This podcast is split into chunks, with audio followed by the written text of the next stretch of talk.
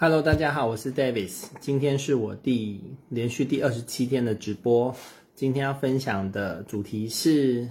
我今天完成了五场五场一对一的咨询，就是针对我的学员，他们目前进入第四周的学习，然后了解一下大家的学习状况，然后对这课程的嗯，目前有没有什么样的心得、收获、疑问，还有对课程的期待。那很好玩的是，就是这五场，嗯，一开始，嗯，超过一半的人都觉得，都觉得他们目前的生活没有什么大问题，因为我要我要用他们学的东西来解决他们生活的问题嘛。然后我就问说，你们们你们有没有什么生活中的大魔王，沟通这个领域的大魔王？然后从一开始觉得还好。但后来聊起来，大家每个人都有自己觉得很很受不了的沟通的议题，然后那个议题一探讨的时候，哇，那个情绪啊什么的，就整个都很大这样，所以就会像我今天这个主题，就是说沟通没什么问题，但深聊之后、深谈之后都是超大的问题。那最明显的指标就是情。谈到他们的很在意的问题，或者是很卡关的议题的时候，他的情绪是很是非常非常有情绪的。那情绪的波动，这就是一个最最明显的呈现嘛，最明显的展现，就是这件事他到底在不在乎，他会不会呃真的不在乎的事情是不不需要有那么多情绪的，对不对？所以沟通这件事很奇妙，就是。它每天都在我们的生活中时时刻刻的在发生，但我们的，嗯，因为沟通发生太多了，发生太多的沟通造成，嗯，你前一个沟通你还没有好好厘清的时候，就已经有更多的沟通发进来了，那你就很难去去思考到底发生什么事。那我其中有一个，今天其中一个 interview 的。学员他是家庭主妇，目前是家庭主妇，平常就是在家这样子。那他的生活圈相对单纯，但相对的好处就是，当他在跟我谈他最近生活中的沟通的状况的时候，他就可以很清晰的去去谈每一个沟通的状态。那因为他生活中发生的沟通的呃场景跟次数是相对比较少、比较单纯的。那甚至他就讲的很可爱的东西，就是说，他还可以赶快拿他遇到一些沟通上的状况的时候，还可以拿赶快拿他做的笔记，就上我的课他做的笔记，然后可以去研究说他怎么样去应应这样，那也很好。就是他因为他的沟通的场景跟次数频率相对单纯，所以他可以每一个都针对每一个沟通都可以去针对性的做。应用甚至是检讨这样，那大部分的人生活中的那沟通实在是太多了，多到你来不及去好好消化跟沉淀。那我自己一直以来都会有个习惯，就是已经已经非常久了，就是我会去反思说我的沟通，就是哎，我今天有什么呃特别的沟通，然后发生什么事。那如果再来一次的话，我我有没有办法把它讲得更好？那还有什么样的可能性？这样就是我会去反思我发生过的一些沟通状况，然后会做很多可能的推演跟检讨。这样，这是我自己会一直以来会有这样子的习惯，所以我对于这个呃沟通出去的东西会比较会蛮敏感的。那也培养了这些东西，所以才有这个。后来我才来开这个沟通关于沟通主题的课程嘛。那还有什么样的？嗯、今天还有就是甚至还有夫妻档嘛，夫妻档，然后很好玩，就是嗯、来来我这边告状就对了。哦，先生都怎么样，然后太太都怎么样，然后小孩又怎么样？哇，就是本来一对一的。咨询整个哇，整个搞得很很很圈子搞很大哦。那每个人对对于自己在意的事情，真的，你让他讲他在意的事事情的时候，哦，那个情绪都是非常的强烈的哦，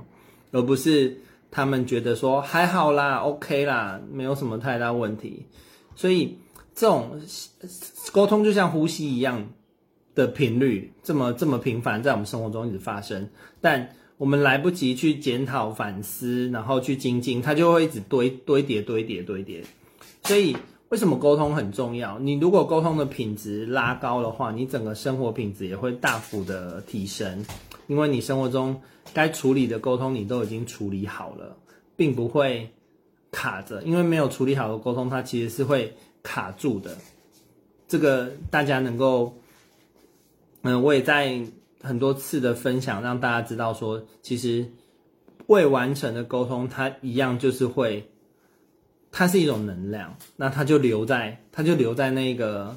能量的世界里，这样子卡在，也就卡在你的心上。所以为什么，呃，很有的很多时候，我们会对于过去曾经该说没说的话，或者是不该说却说的话，我们会一直很有注意力在上面，或者是你曾经说出去的话，然后得不到回应，所以它是一个未完成的沟通，你一直会等待。嗯，该回应的人给你一个回应。那有的时候，你终于等到那个回应，你的你的心上这块石头终于就可以放下了。所以，嗯，沟通这种这个这件事哦，看似看似没有很重要，但它却是这么的关键，在影响我们的生活。而且，透过时间的累积，透过时间的累积，这个东西会产生很大的嗯。雪球效应这样，因为我今天就跟那对夫妻档聊到孩子的教养嘛，那又延伸到说美国，美国这个国家为什么它的国力还是会很强大？是因为这个国家它在教育的环境、教育的文化是非常鼓励学生发言的，甚至是你不可能是不参与讨论去进行很多学学业上的学习这样。那当我们可能台湾的教育，因为他们就在反映说，他们自己的孩子的的受的教育，然后老师就是只在乎学业的成绩这样。那这一块也让他们觉得在跟老师的相处上有很大的很大的压力这样。那所以我就也跟他聊到说，就是孩子的教育真的不是只有成绩这一块，很重要就是你跟孩子的沟通能不能给他。该有的沟通空间，然后还有，嗯、有一定水准的沟通品质，这东西都会很严重的影响孩子的成长。他未来成长出出社会之后，他也是要靠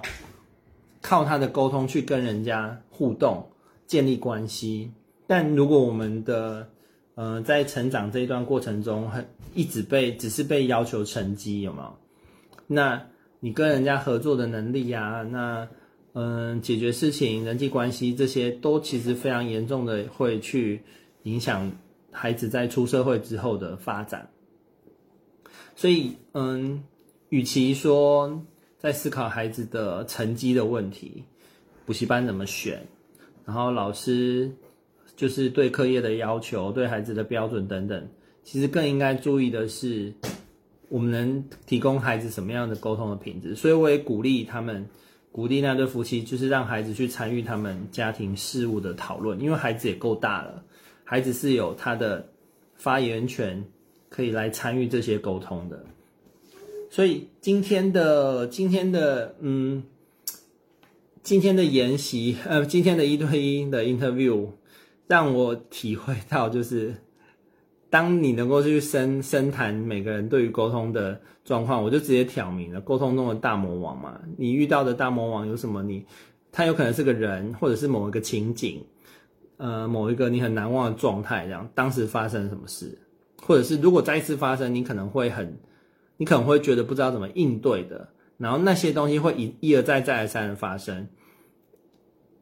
就像有一个今天 interview 的学员，就是他一开始谈他。在业务销售上面的状况，然后又提到另外一个，他最近就是呃，人家介绍介绍女生朋友，呃，给他认识这样，